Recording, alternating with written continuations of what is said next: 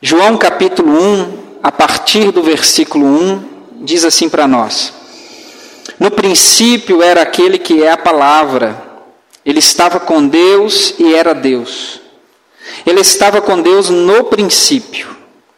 Todas as coisas foram feitas por intermédio dele, sem ele, nada do que existe teria sido feito.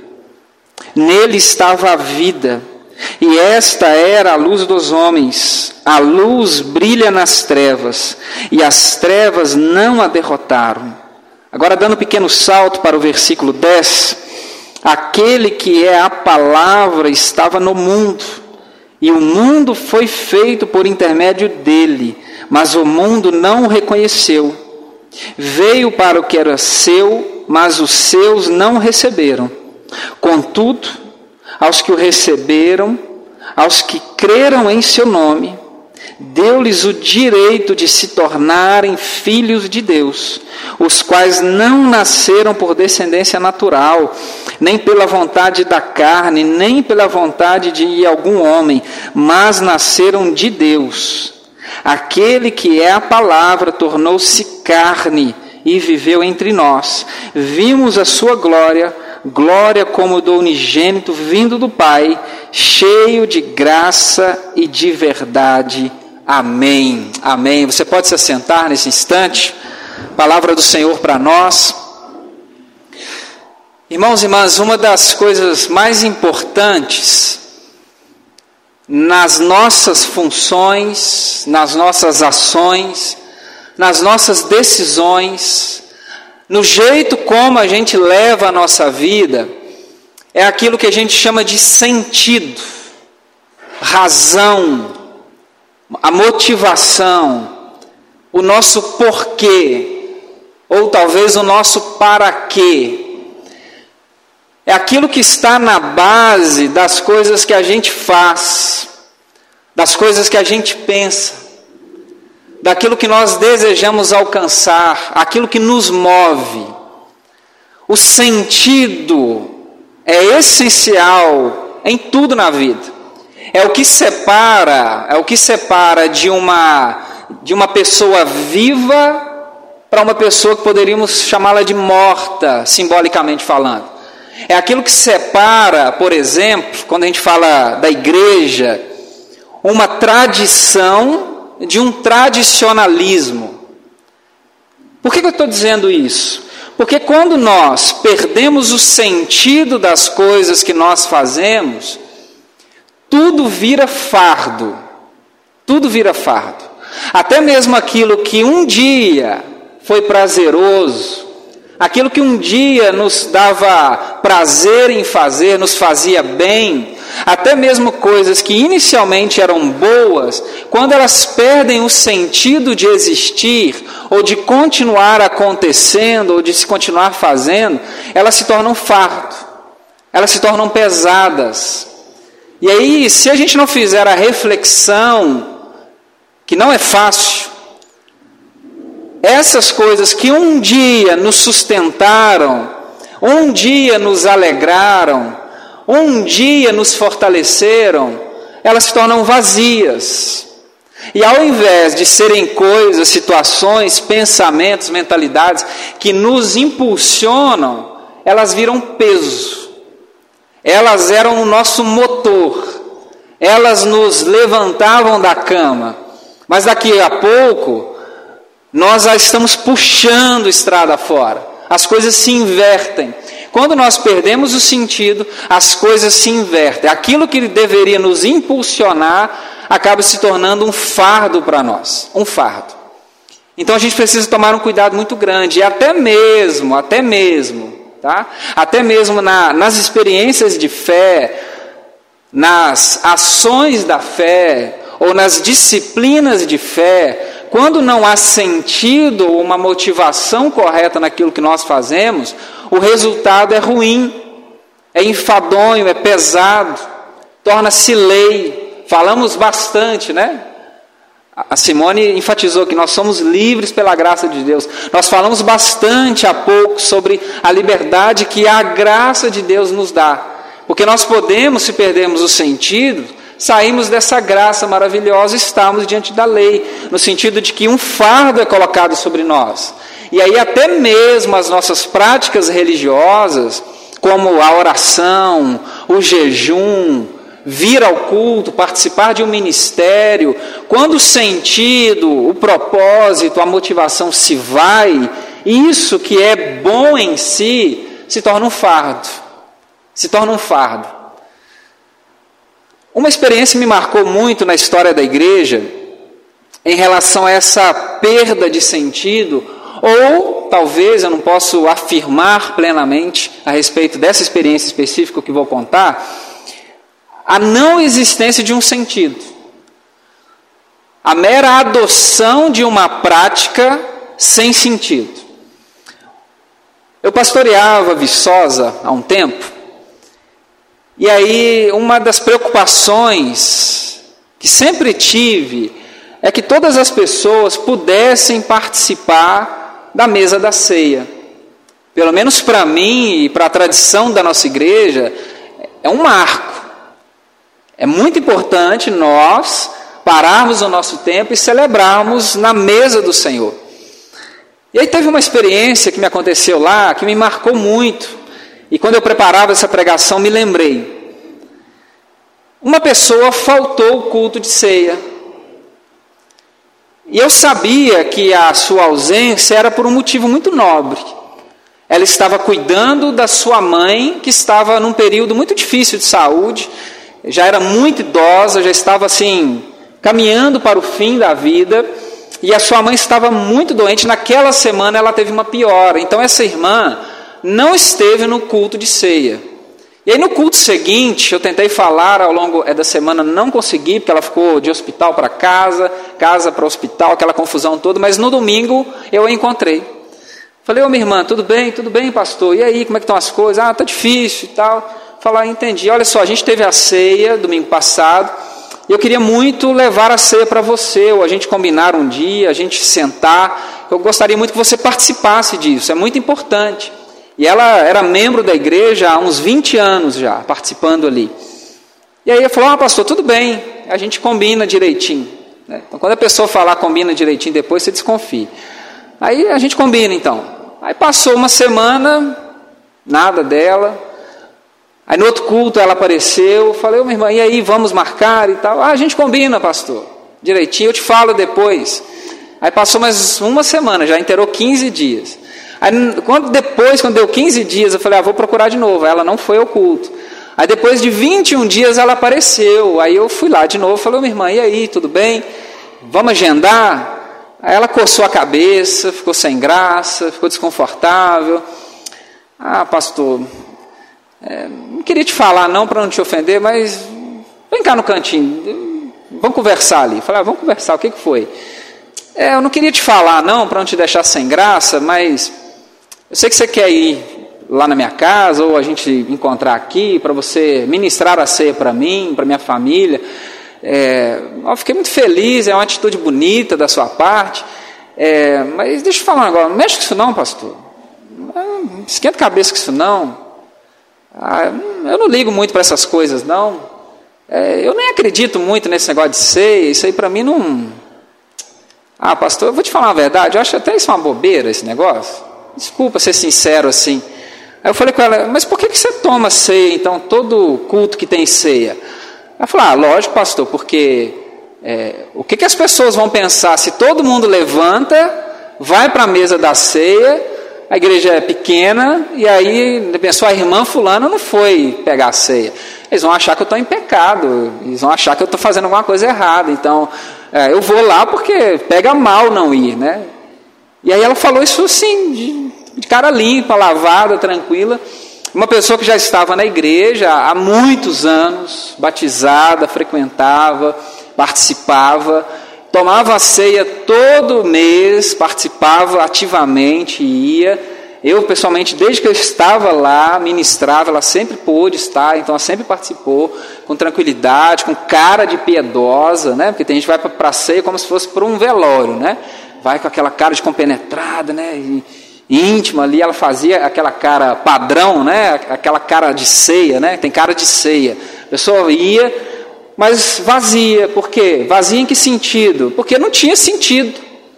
Para ela era um ritual que aquela comunidade, que Deus sabe por que ela escolheu participar, estava ali há muitos anos, comendo aquele pedaço de pão, tomando aquele copinho de suco, sem fazer para ela o menor sentido. Porque a motivação que fazia com que ela se levantasse da sua cadeira e fosse até o altar e pegasse o pão e pegasse o cálice, voltasse e fizesse aquela encenação toda, não era Cristo, era a opinião das pessoas a respeito do que ela supostamente estaria fazendo de grave por não ir para a mesa da ceia, porque geralmente é assim, né? A pessoa não levantou, não foi para a ceia, você já fala assim: ah, ah, aí tem, pode saber, aí tem. E pior ainda quando a gente às vezes comenta, né? Você viu que fulano não foi na ceia? Você viu? Você viu? Está acontecendo alguma coisa. Aí a gente começa a investigar, né? A gente, a gente começa a investigar, porque tem essa tradição equivocada, né? Que a ceia, ela é um troféu, ela é um prêmio, né? Ela é das pessoas dignas, é quem teve um mês legal, um mês de santificação, quem merece estar na ceia, né? Geralmente entende-se assim, equivocadamente. Mas ela nem assim entendia, né? Para ela era o um medo realmente de que falassem mal. Então, até mesmo essas experiências, o que para nós nós chamamos de desse sacramento tão importante, que é a ministração da ceia, o batismo, tantas e tantas ações, a oração, estar no culto, a participação no ministério, as contribuições diversas, tudo isso pode perder o sentido.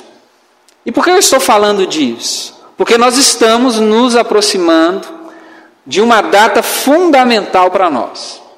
Natal e Páscoa são os dois marcos da fé cristã.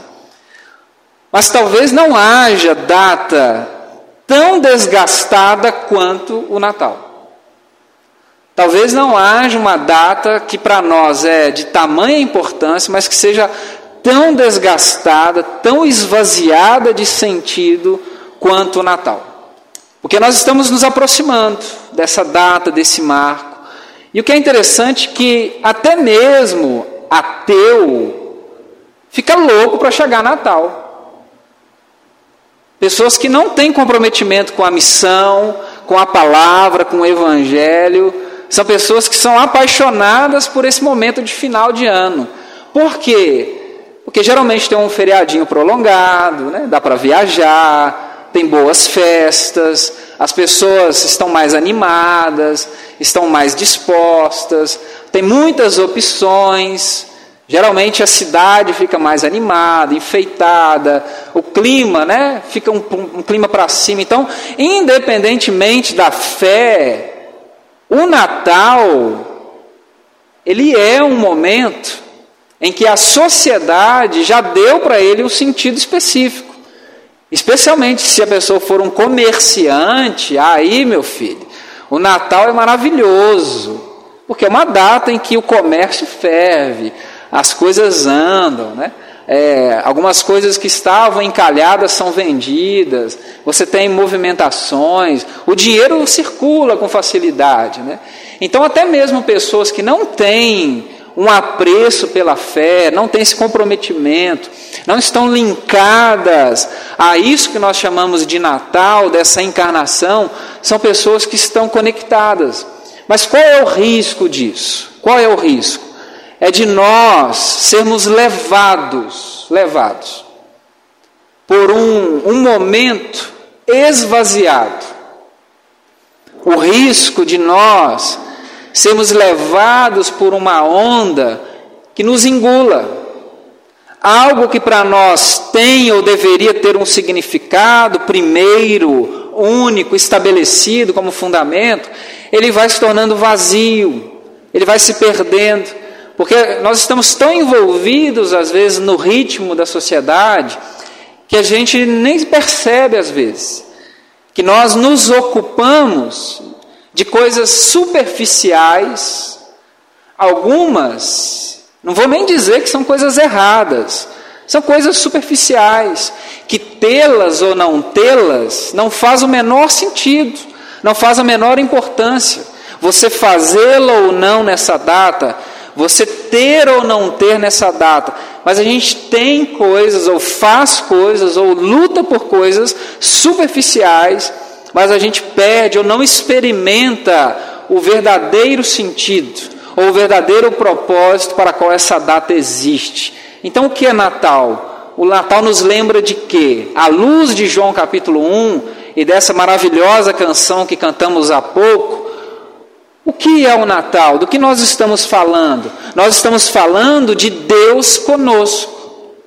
O Natal é quando a igreja para e ela grita aos quatro cantos, grita com toda a sua força para o mundo todo, de que porque Deus nos ama, Ele está conosco.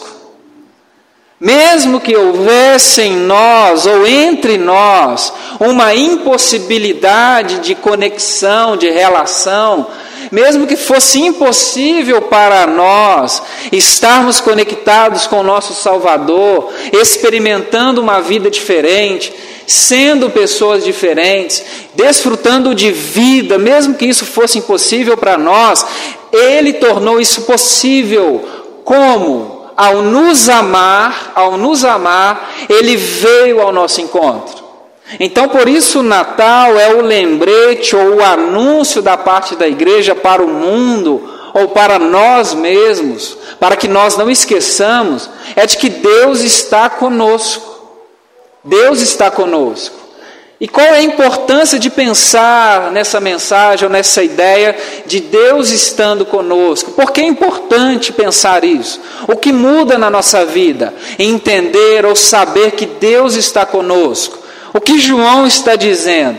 João está dizendo que Jesus, Jesus, versículo 14, que a igreja antiga entendeu e anunciou para nós que Jesus pisar na terra, Jesus, surgimento de Jesus, identificar Jesus como Messias, olhar para ele e falar assim: Ele é o Cordeiro de Deus, é entender Jesus como a palavra de Deus no mundo. Muito mais, muito mais do que dizer assim, Jesus é o portador de uma notícia boa, é o anunciador de uma notícia boa. Os evangelhos, especialmente João aqui, está dizendo para nós que ele se identifica tanto com essa palavra de Deus que ele é a própria palavra. Ele é a boa notícia. Então Jesus não é só aquele que anuncia, eu e você podemos dar notícias boas, podemos e devemos. Como é bom receber uma boa notícia, né? Fulana, deu certo. Sabe aquilo que você precisava? Foi aprovado. Sabe aquele exame que você estava com medo? Fique tranquilo, deu negativo. Como é bom nós ouvirmos boas notícias ou darmos boas notícias. Mas Jesus é muito mais do que um anunciador de uma boa nova. Ele em si, ou ele próprio é a boa nova, porque ele é a palavra de Deus. E o que significa isso? João está dizendo para nós: a palavra de Deus está no meio de nós. Ela se materializou, ela se encarnou, ela se fez carne. Emanuel está conosco no meio de nós. A palavra de Deus se fez gente, está no meio de nós. E o que muda entender isso? O que muda saber disso? Perceba que João começa com uma expressão muito importante. Nós lemos e cantamos aqui, no início ou no princípio. Isso nos lembra ou nos remete à experiência do Gênesis. No princípio, quando Deus criou terra e céu, ou no princípio de toda a criação, havia trevas, havia caos. As primeiras páginas da Bíblia Sagrada é uma espécie de raio-x ou de diagnóstico do céu para nós. Como se fosse Deus mostrando para nós a realidade do mundo. Apesar do mundo ser uma criação de Deus, Aconteceu um percalço, aconteceu um acidente, aconteceu uma queda, uma deformação, e as coisas não estão como deveriam estar. Não estão. Basta com que você analise né, rapidamente o mundo, analise o seu bairro, a sua rua, dê uma olhadinha para a sua família, dê uma avaliada nos seus pensamentos, para você perceber que as coisas não funcionam tão bem assim. Não funcionam como deveriam funcionar. E de fato, a Bíblia Sagrada nos mostra isso. Há um problema com o mundo. Há um problema. Há um problema. E qual é a solução para esse mundo? Gênesis 1, a palavra de Deus. O caos, as trevas que estavam no início foram vencidas pela palavra de Deus. Gênesis 1 é uma linda e bela poesia a respeito do poder da palavra de Deus. É uma linda narrativa que nos ensina a soberania da palavra de Deus no mundo. O mundo é organizado, é sustentado, é criado, é regido plenamente quando está debaixo da palavra de Deus. Quando foge da palavra de Deus, o que nós temos é caos, é desordem, é morte, é violência, é caos, trevas reinando.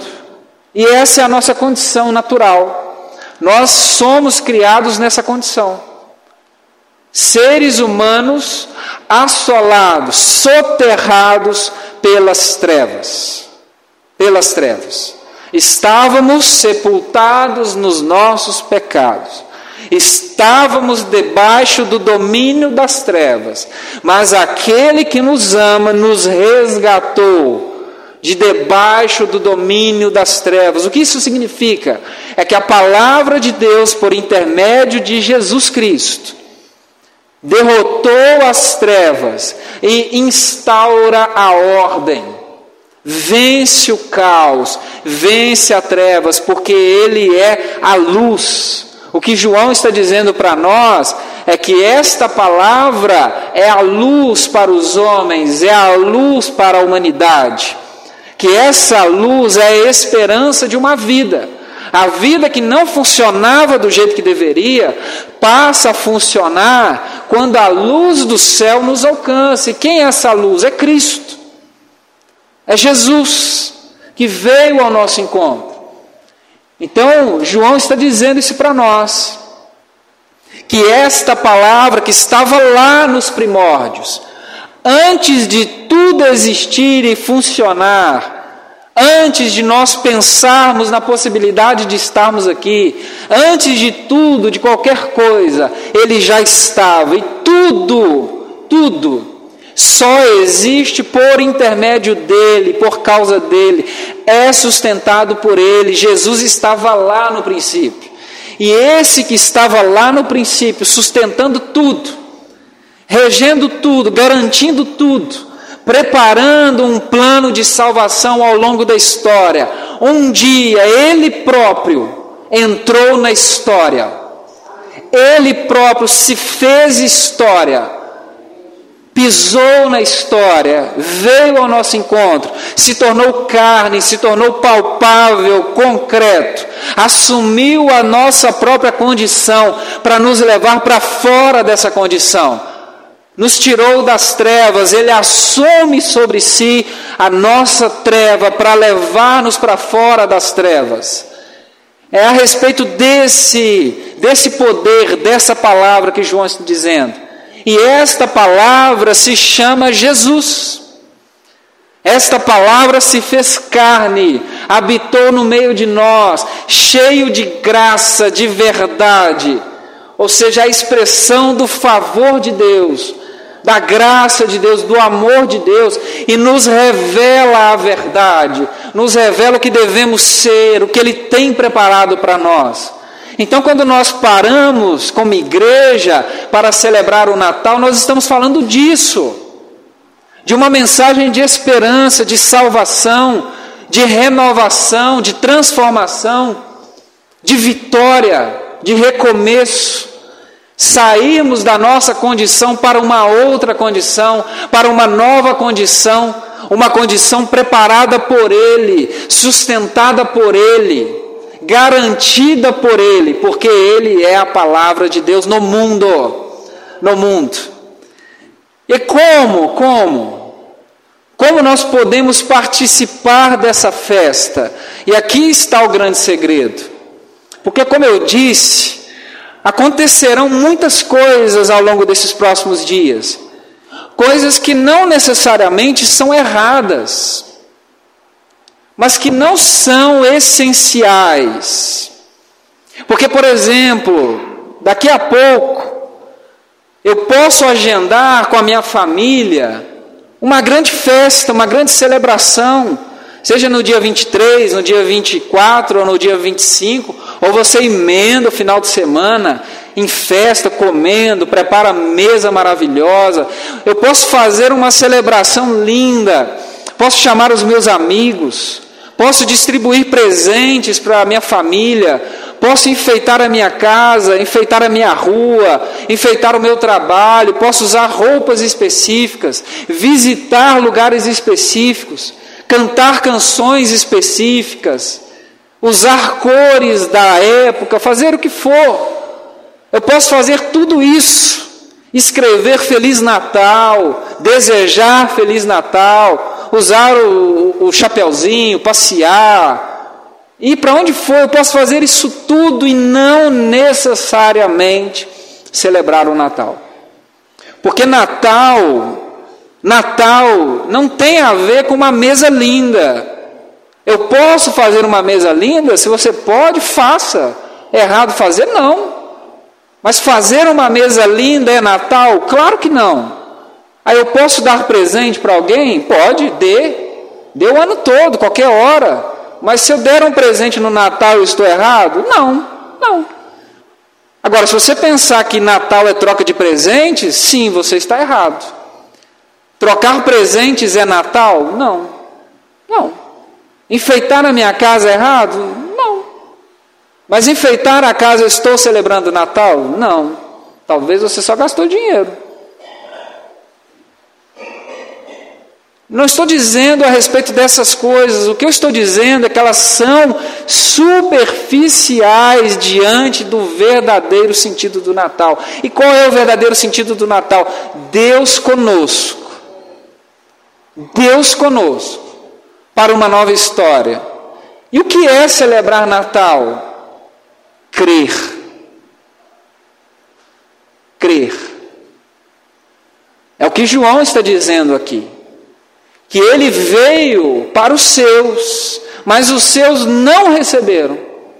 Ele se manifesta num lugar específico para um grupo específico, os judeus, e eles não receberam. Mas a boa notícia é que qualquer um, qualquer um que o receber, ou seja, que crer nessa boa nova, nessa boa nova, receberá o direito concedido por ele de ser chamado filho de Deus. Filho de Deus. Então, o que é celebrar o Natal? Crer. Crer nessa obra de encarnação, nessa obra redentora. Porque, caso contrário, se não há fé acompanhando as minhas ações, Talvez o que você será dia 26 ou 27, por aí em diante, que tem gente que emenda o Natal no Carnaval, vai ser uma pessoa um pouco mais gorda e um pouco mais pobre. Só. De ter gastado o que você não tinha para comprar presente para pessoas, para passear, para tirar foto, comeu desesperadamente, aquelas coisas gostosas, né?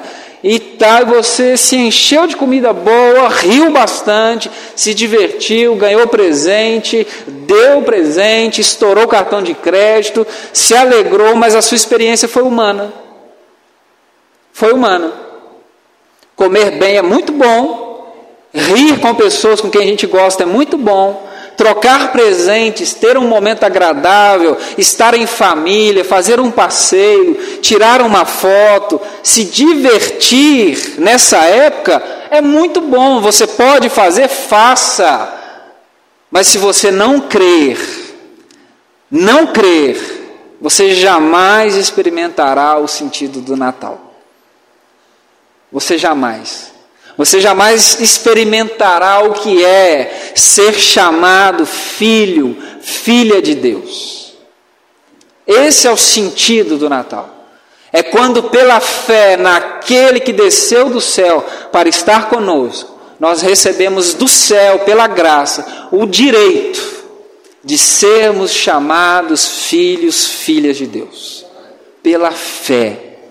E João ainda enfatiza: não é pela vontade humana, não é por uma descendência humana, ou seja, isso não está no alcance de ninguém. Isso está no alcance somente por meio da fé, por meio da graça de Cristo Jesus. Em nome de Jesus, está nesse nome de Jesus. Porque ele é Emanuel. Emanuel. Então, nesses próximos dias, não permita, não permita que a correria do dia, que a expectativa por essa data, que as festas, que os presentes, a comelança, os passeios, os enfeites, as músicas, os detalhes, suplantem a sua fé. Lhe empolgue mais do que a sua fé. Porque particularmente me assusta muito, me assusta muito, uma pessoa ficar mais preocupada com essas coisas superficiais do que alimentar a sua própria fé. E às vezes em nome, em nome de uma mesa bonita, de uma festa bonita, de enfeites organizados, a música certa, a comida certa, a gente atropela pessoas. Para celebrar o Natal, a gente engole as pessoas. A gente nega Jesus no Natal, em nome de coisas superficiais. Então, para que isso não aconteça, nós não sejamos como essa irmã que infelizmente perdeu o sentido, ou nunca encontrou o sentido, que o Natal seja para nós uma palavra. Emanuel. Deus conosco. Deus conosco. Você pode pôr uma mesa bonita dia 24, coloque a melhor mesa que você puder, mas se lembre, Emanuel. Você não pode colocar uma mesa muito bonita, não vai fazer diferença nenhuma na sua vida, porque Emanuel estará lá com você. Você não tem dinheiro para fazer uma ceia maravilhosa, gigante, aquela coisa, como que você puder comer, mas será maravilhoso, porque você comerá na presença do Messias, porque Ele estará com você lá. Então não interessa que você vai comer ou não vai comer, não interessa com quem você vai comer, ou para quem você vai comer. Esse é o verdadeiro alimento, é o alimento espiritual que descerá sobre você. Então, que nesses próximos dias você se lembre, você está na presença do Emanuel e que esse Natal, como nós temos falado aqui, seja o melhor Natal das nossas vidas. Seja o melhor Natal da nossa vida, porque nós passaremos ao lado daquele que era, que é e sempre será. Amém. Você deseja estar com Ele? Se coloque de pé. Nós vamos orar. Nós vamos orar por isso.